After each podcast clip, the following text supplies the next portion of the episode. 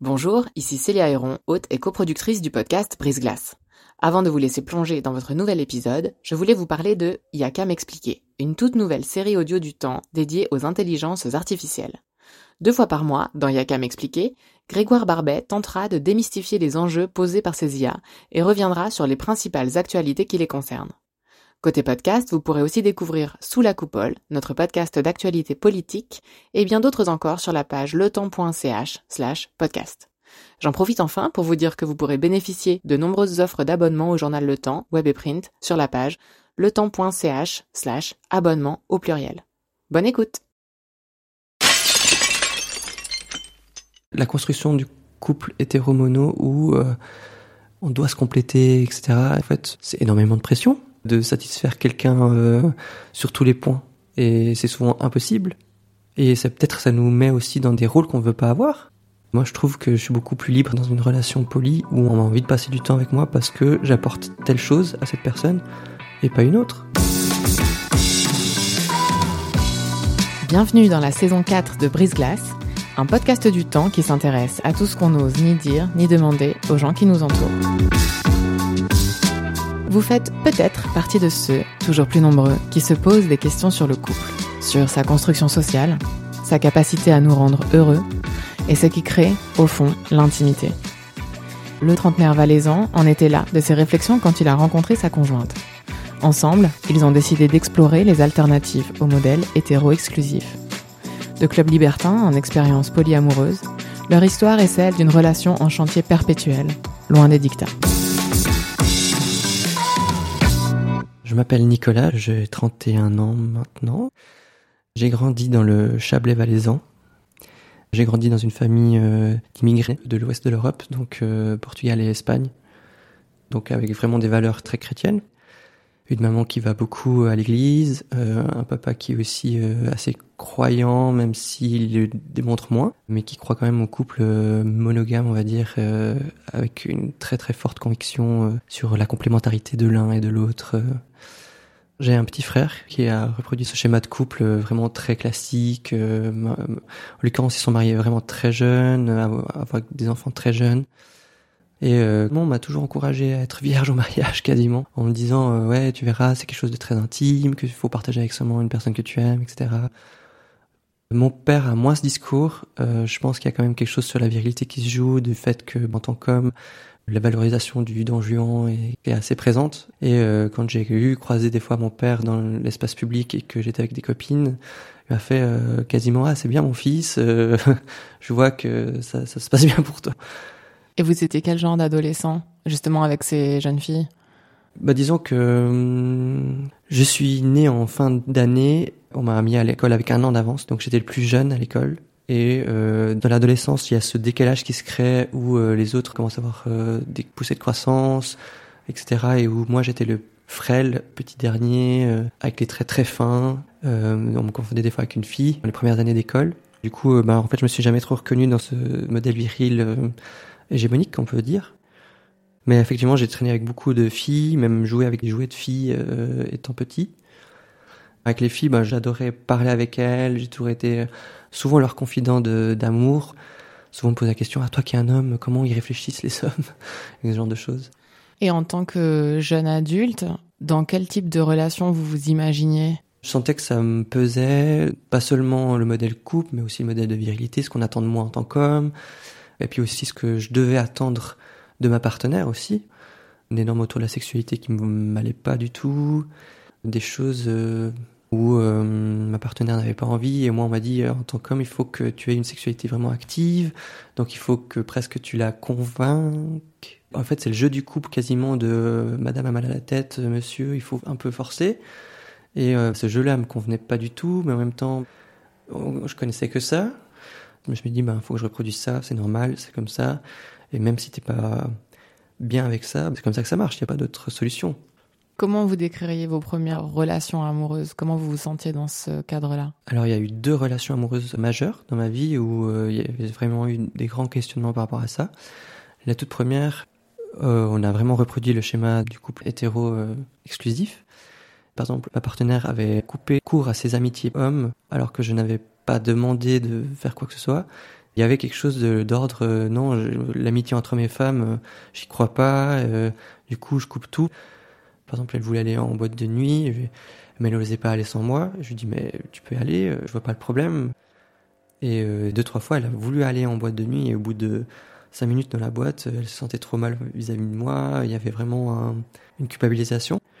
Alors que pour moi, j'étais content d'avoir ma soirée tranquille à la maison et je me regardais mon petit film, par exemple. Aucune jalousie, quoi. Non, non, vraiment pas. J'ai jamais été trop quelqu'un de jaloux. Et en fait, j'ai toujours trouvé assez normal d'être attiré par d'autres personnes, même étant en couple.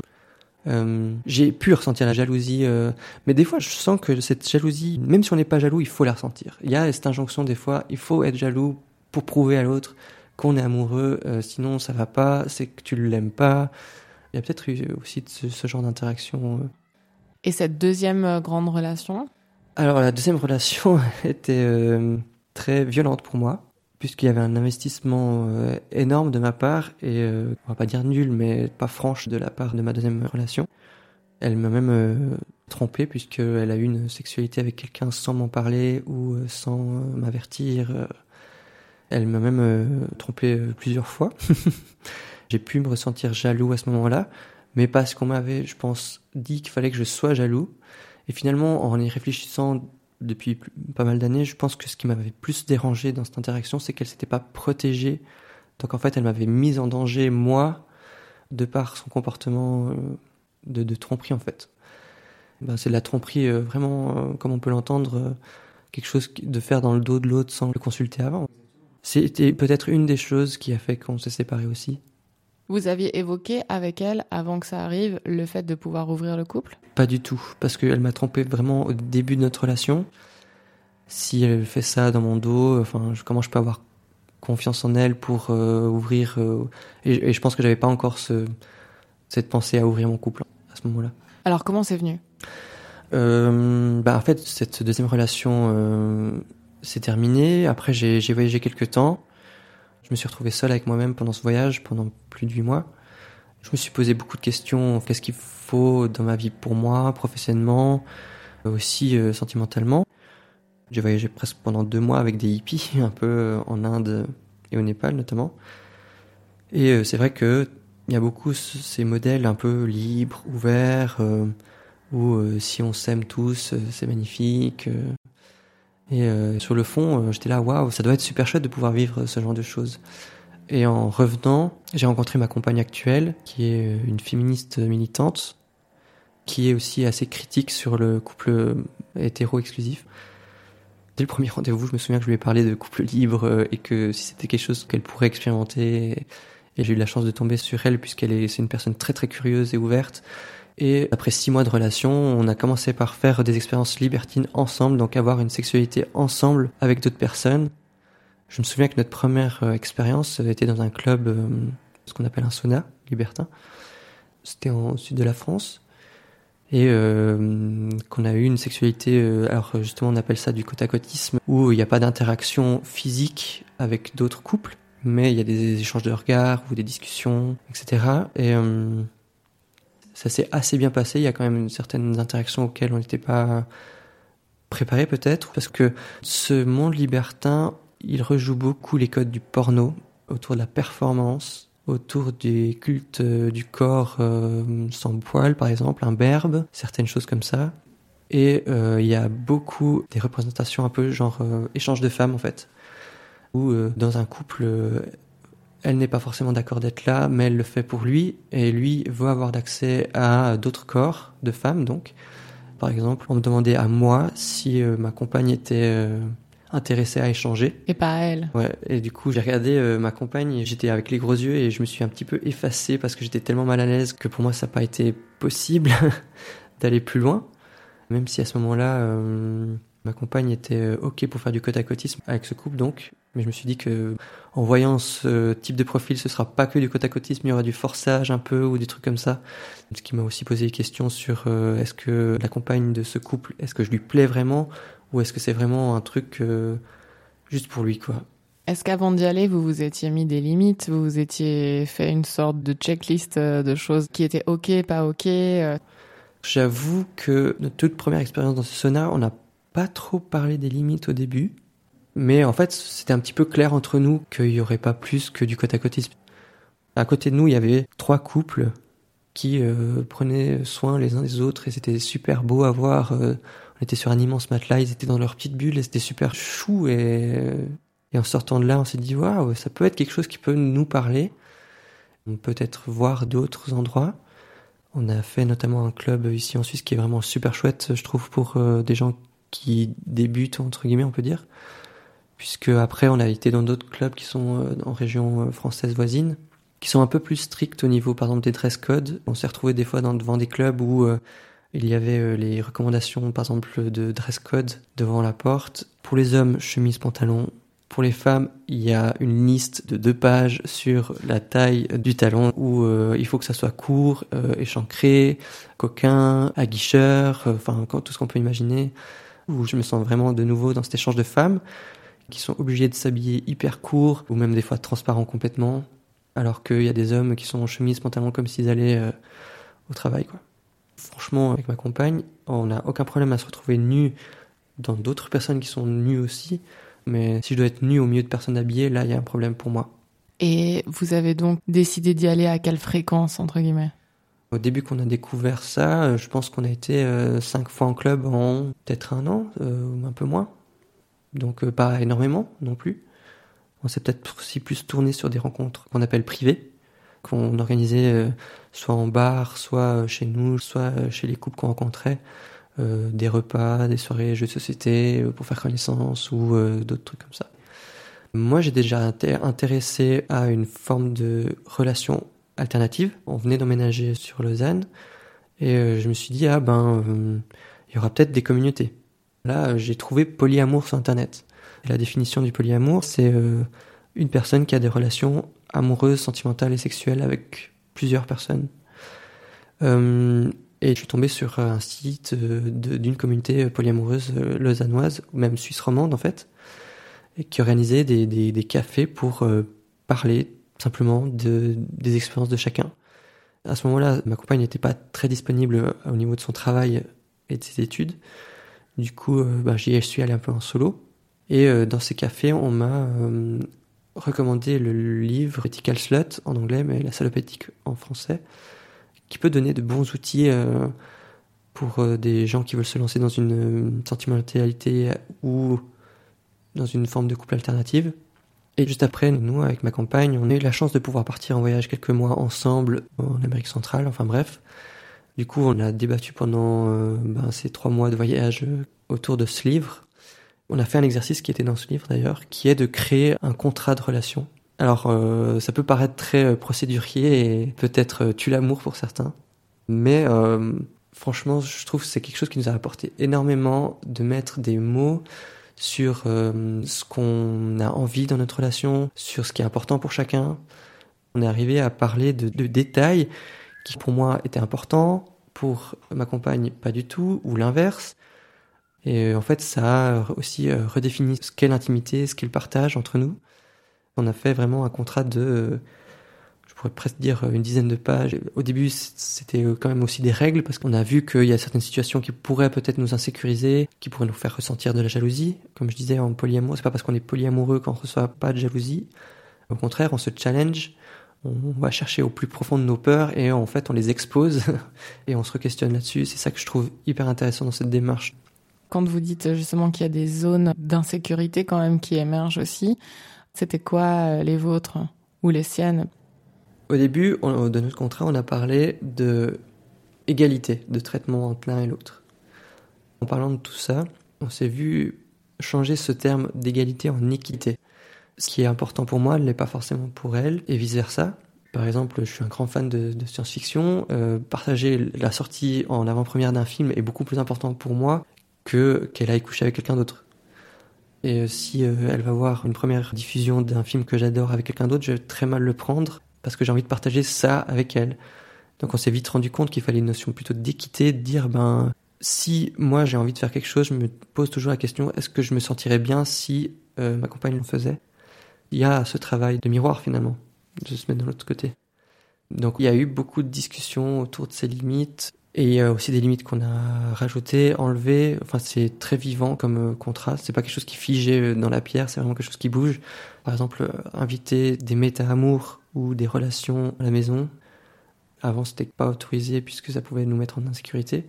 Et maintenant, on se rend compte qu'on on avance dans notre cheminement et que c'est quelque chose qu'on pourrait envisager.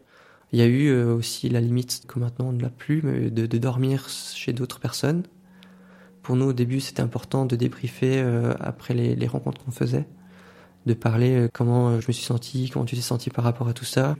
Il y a eu aussi énormément de discussions autour de risques IST, MST, etc. Par exemple, on demande directement si les gens se sont fait tester récemment ou pas. Et suivant la réponse, il y a des protections au niveau, par exemple, ben, au sexe oral, donc j'ai pu faire connaissance avec des digues dentaires, qui sont des, dispositifs qui permettent de faire des cunilingus en ayant euh, une protection, comme un préservatif. Donc en fait, il y a eu plein d'arrangements comme ça euh, au fil du contrat. La première fois que vous vous êtes retrouvé avec quelqu'un d'autre, comment ça s'est passé? Alors la toute première fois qu'on a fait quelque chose ensemble, ma compagne a allé voir une personne qu'elle avait rencontrée déjà en tant que célibataire et qui était d'accord aussi pour ce schéma de relation parce que la notion de transparence envers tous était aussi importante pour nous. Il y a quelque chose aussi de très euh, éthique dans cette démarche. Et on a fait vraiment cette première expérience chacun de notre côté, mais au même moment. Dans la même temporalité, vraiment la même journée, on s'organisait ça pour vraiment essayer d'avoir le moins de déséquilibre possible au début. C'est ce qui nous faisait un peu peut-être peur. Ça s'est relativement bien passé. Euh, il y a quand même eu euh, puis je peux parler de mon truc personnel. Moi, j'ai eu l'impression de trahir ma compagne dans cette construction qu'on a depuis petit que le fait d'avoir une sexualité euh, en dehors de ton couple, c'est pas bien.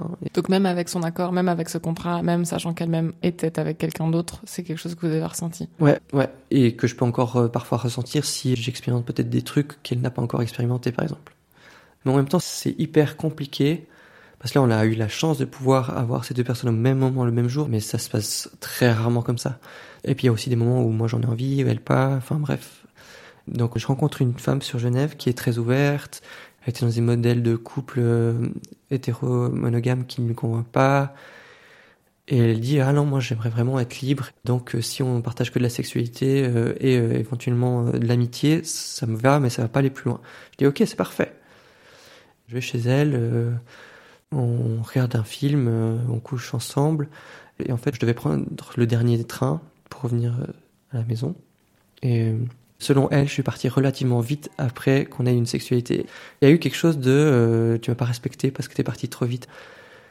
Et en fait, beaucoup de fois, j'ai rencontré de, des femmes qui se disent ok et finalement c'est dur pour elles parce que c'est elles qui se retrouvent toutes seules en fin de soirée et moi je suis à la maison avec ma compagne, on discute, on avance, on est je suis pas tout seul à la maison, quoi. Et quand vous rentrez euh, ce soir-là, vous le débriefez avec euh, votre euh, compagne Exactement, on débriefe les deux et ouais, ben ça s'est assez bien passé. Bon, moi j'ai quand même eu le contre-coup de acheter potentiellement trahi. C'est une tornade d'émotions au début, je trouve. Donc il faut quelques jours quand même pour repositionner tout ça, y repenser.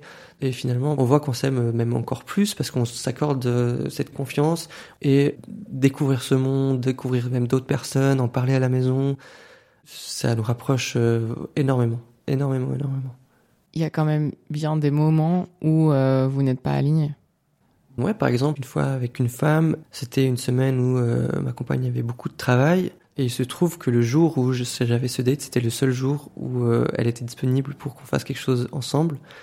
Il y a un jeu d'équilibrisme, je pense, entre mon couple que j'ai pas envie de délaisser, entre les personnes que je vois que j'ai pas envie qu'ils se sentent comme des pièces rapportées ou comme des relations annexes. On a envie de, de respecter tout le monde. Donc je me voyais mal annuler avec cette personne parce que c'était le seul jour où ma compagne était dispo et que on s'est pas vu la semaine parce qu'elle avait du travail. On en revient là à la question euh, qui est assez fondamentale, il me semble, du temps. Alors j'avoue que les agendas partagés aident beaucoup, mais en fait ça demande énormément de communication euh, entre tous. Ça demande beaucoup d'énergie. Parfois quand je parle que je suis polyamoureux ou dans ce genre de couple, on me dit ah mais tu dois avoir euh, mille compagnes, etc. Pas du tout, c'est pas possible. 24 euh, heures dans une journée, on peut pas en avoir plus, donc euh, ça demande vraiment une grande gestion du temps. Personnellement, j'adore passer des moments seuls, avoir des journées entières avec moi-même, j'adore ça. Donc pour moi, avoir plus que deux, voire trois relations, c'est vraiment mon maximum. Après, euh, je connais certains polis qui en ont quatre, cinq, euh, et qui arrivent très bien à jongler. Mais de nouveau, euh, il y a cette notion aussi d'équité entre tous, que j'ai retrouvé dans pas mal de couples polyamoureux, enfin de polycules, on appelle ça, des réseaux de, de relations, où ben typiquement ils se voient une fois par semaine parce que pour eux ça leur va très bien. Alors j'entends aussi les gens qui disent ouais mais les gens polyamoureux c'est ceux qui veulent pas s'engager, c'est ceux qui veulent des relations légères, qui ne demandent pas trop de temps c'est pas ça. Enfin, on a une conception de la temporalité aussi différente. On a le temps de se voir, on, puisqu'il n'y a pas cette urgence de ah puisqu'on est ensemble, faut qu'on soit ensemble, faut que ça soit dense, faut qu'on vive tous les jours ensemble. Alors que là, non, euh, c'est vraiment étalé. On regarde, on a envie de se voir, pas envie. Il y a vraiment de l'écoute entre tous. Tous les jours, je découvre des, des, des relations polies euh, qui sont différentes. Donc, il y a autant de manières de, d'être en couple que de personnes polies. J'aime beaucoup aussi cette fluidité, des fois qu'ils passent par des, des, moments où ils se voient pas du tout, ou des moments où ils passent deux semaines ensemble, parce qu'ils en ont juste envie à ce moment-là, et c'est ok pour tout le monde. Et je dirais même plus, aujourd'hui, je me pose des questions. Quelle est finalement la frontière entre euh, de l'amitié, de l'amour? Parce que finalement, on aime ses amis. Enfin, en tout cas, moi, les miens, je leur dis que je les aime. Et euh, il se trouve que ben, certains de mes amis, ben, je, je peux avoir potentiellement une sexualité avec eux. Donc en fait, c'est aussi beaucoup plus fluide, en fait, j'ai l'impression, dans les relations humaines qu'on peut avoir. Qu'est-ce que ça vous apporte? Pour moi, ça m'a fait une psychothérapie, on va dire, euh, gratos.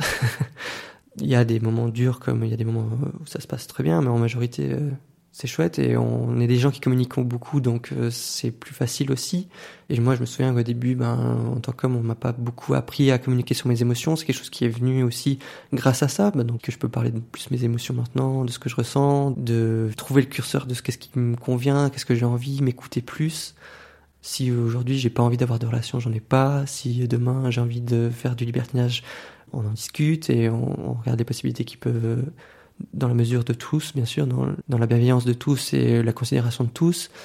Je me suis jamais senti aussi libre euh, en couple qu'avec euh, ce modèle de relation-là, où euh, je sais que demain, si j'ai envie d'aller en boîte et puis de danser, puis voir ce qui vient, ou rencontrer des gens, juste discuter, ou, ou, juste avoir une sexualité ou une sentimentalité, je peux le faire. c'est quelque chose qui est ouvert. Je suis content aussi quand ma compagne arrive à la maison puis il dit euh, ah bah ça s'est super bien passé avec euh, tel et tel. Et lui en plus il est euh, bah je sais pas il est biologiste et il est hyper intéressé par des, animaux. Est-ce que ça te dit de venir avec nous faire une observation de, tel et tel animal? Du coup on se voit les trois on partage des, activités ensemble on fait connaissance aussi avec les polycules de chacun. Ça fait vraiment des espèces de familles après, il y a aussi des, des, des, choses qui sont pas faciles pour certains, hein, comme les couples hétéromonogames qui ont leurs difficultés. Mais là, ça nous confronte vraiment à nos insécurités. Et euh, moi, je trouve que ça m'a aidé à les surmonter, en tout cas, à mettre un mot dessus et à me connaître, à m'écouter, ouais. Mais là, vous êtes amoureux de votre compagne? Complètement, oui. Il n'y a jamais eu la crainte qu'elle tombe amoureuse de quelqu'un? Alors ça, c'est ce qu'on appelle l'ENR, énergie de nouvelles relations. C'est ce truc justement où j'ai envie de m'engager à fond dans cette relation parce qu'on a envie de se voir beaucoup euh, et qu'on découvre l'un l'autre, etc. Alors ça peut arriver, hein. là ça ne nous est pas encore arrivé. Ce qui arrive plutôt, ben, elle, euh, en l'occurrence, elle a une relation en ce moment, mais c'est dans une temporalité qui est euh, pas dans ce truc à 100% tous les jours ou toutes les semaines. Comme il n'y a pas cette urgence, ça s'étale un peu plus. Et bah, la première fois qu'elle m'a présenté sa nouvelle relation, je me dis ah c'est chouette je pense que c'est quelqu'un que tu peux tomber amoureuse effectivement, euh, qui a un peu les centres d'intérêt et tout. Et euh, on était au début de, de, ce truc poli et justement elle me regarde et fait ah ouais c'est vrai que maintenant tu dis que je pourrais tomber amoureuse de, de cette personne, ben ok je peux m'autoriser à le faire parce que t'es ok avec ça. Il y a aucun moment où ça vous rend triste? Non, j'ai jamais eu peur parce que j'ai vu à quel point ça nous rapprochait et j'ai vu à quel point euh, on s'aime. Donc non, je crois j'ai pas peur qu'elle parte avec quelqu'un d'autre.